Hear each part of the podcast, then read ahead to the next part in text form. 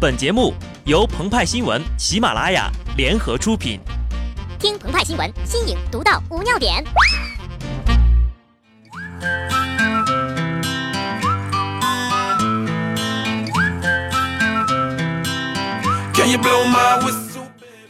本文章转自澎湃新闻、澎湃联播。听众朋友们，大家好，我是机智的小布。日前呢，匈牙利博物馆展出了一尊千年佛像。说巧不巧，一位福建游客看到了这尊肉身坐佛。哎呦，这不是俺们村二十年前丢失的那个佛像吗？在一个欧洲不太热门的国家都能遇到中国老乡，要不就是佛祖暗中显灵了，要不就是我大中国真的占领全世界了呀！后来经过福建文物部门初步判定。该肉身坐佛是大田县武山乡阳春村二十年前被盗的张公六泉祖师像。消息广泛传播后，肉身坐佛归国的呼吁声啊也是越发的高涨。这尊佛像的荷兰持有者发现苗头不对，就发表了声明称，坐佛是在一九九六年通过合法途径购得，然后单方面停止展览并运走了这尊佛像。这种暗度陈仓、息事宁人的做法，立刻激起了中国和荷兰民间更强烈的反应。连近日访华的荷兰首相也希望此事能够顺利解决。但是因为种种原因，目前呢，文物归还领域的两个国际公约并不适用于此事件，能否追回肉身佛像还是个悬念呢？据中国文物学会统计，一八四零年鸦片战争以后，超过一千万件中国文物流失到欧美、日本和东南亚等国家及地区。如果散落在海外的中国文物能够像这个《博物馆奇妙夜》里那样复活的话，哈，那中国早就统治世界了。西方国家如果把掠夺和走私的文物全部归还中国，很多国家的博物馆呢，也就空了。小布强烈建议哈，这些博物馆的门票收入就应该给中国分成啊，啊是吧？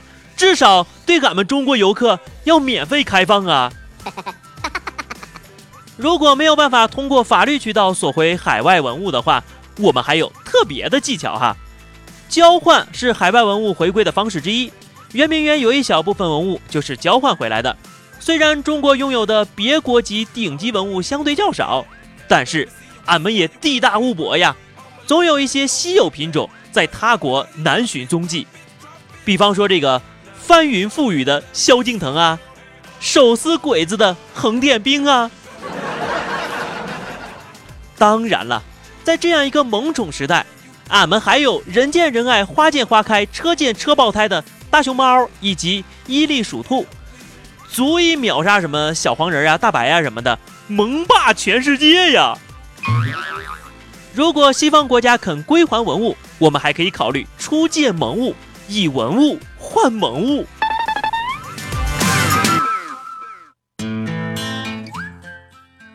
目前呢，国际上海外文物的回流几乎呀百分之九十都是靠回购，而买买买对于中国人来说根本不算事儿呀。中国大妈们的目标就是买断全世界的奢侈品，任何人想买就得来中国回购。中国年轻女性的消费能力同样超群，天猫双十一全天交易额五百七十一亿元呢。按照圆明园兔首铜像一千四百万欧元的成交价来看，只要拿出双十一交易额的三成，便可以买齐十二个兽首，召唤出神龙了。中国男性的购买能力啊也不差，上海土豪刘一谦去年四月份。花二点八亿港元买了个杯子喝茶，去年十一月以三点四亿港元拍下唐卡，今年三月又以八千六百万元人民币买下了明代佛经。用他自己的话形容挥金如土的感觉，好辛苦，任性。事实上呢，中国很多土豪已经争取让海外文物早日归国，澳门赌王何鸿燊，内地商人黄怒波。都曾斥巨资买下流落在海外的国宝，然后无偿的捐献给国家。所以说，国民老公还有国民干爹，你们还在等什么呢？快点儿啊！都等我花都谢了。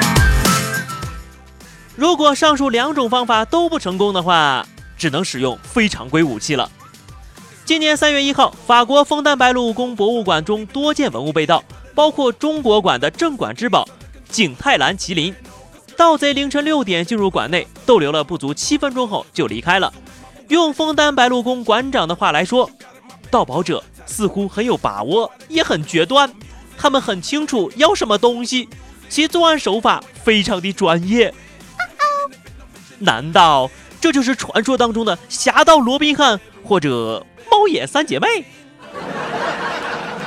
两年前呢，成龙曾拍过一部关于侠盗的电影，叫做《十二生肖》，讲述成龙扮演的国际大盗杰克四处寻找圆明园兽首，最后被爱国情怀感动，将寻回的兽首归还中国。成龙还透露啊，自己曾经想过把圆明园兽首买回来，但价格实在是太高了。我只能幻想自己是一名侠盗，把文物偷回来。我偷回来了，就是我们国家的了。那些放在国外博物馆里的，不只有我们国家的，还有埃及的、土耳其的、柬埔寨的。我甚至想过雇佣全世界最优秀的盗贼去博物馆，把东西都偷回来。依照成龙大哥的身手，难道发生在法国的事情是？不过呢，国家说了，我国的博物馆是不能取得来源不明或者来源不合法的藏品，所以呢，成龙大哥的侠盗梦肯定是碎了。但十二生肖中的一句台词却是千真万确：没有人可以从别人的国家抢走人家的文物，摆在自己国家的博物馆，说是帮人家保管，其实是想据为己有，这是可耻的行为呀。好的，那么以上就是本期节目的全部内容。更多新鲜资讯，敬请关注喜马拉雅澎湃新闻。下期节目我们再见吧，拜拜。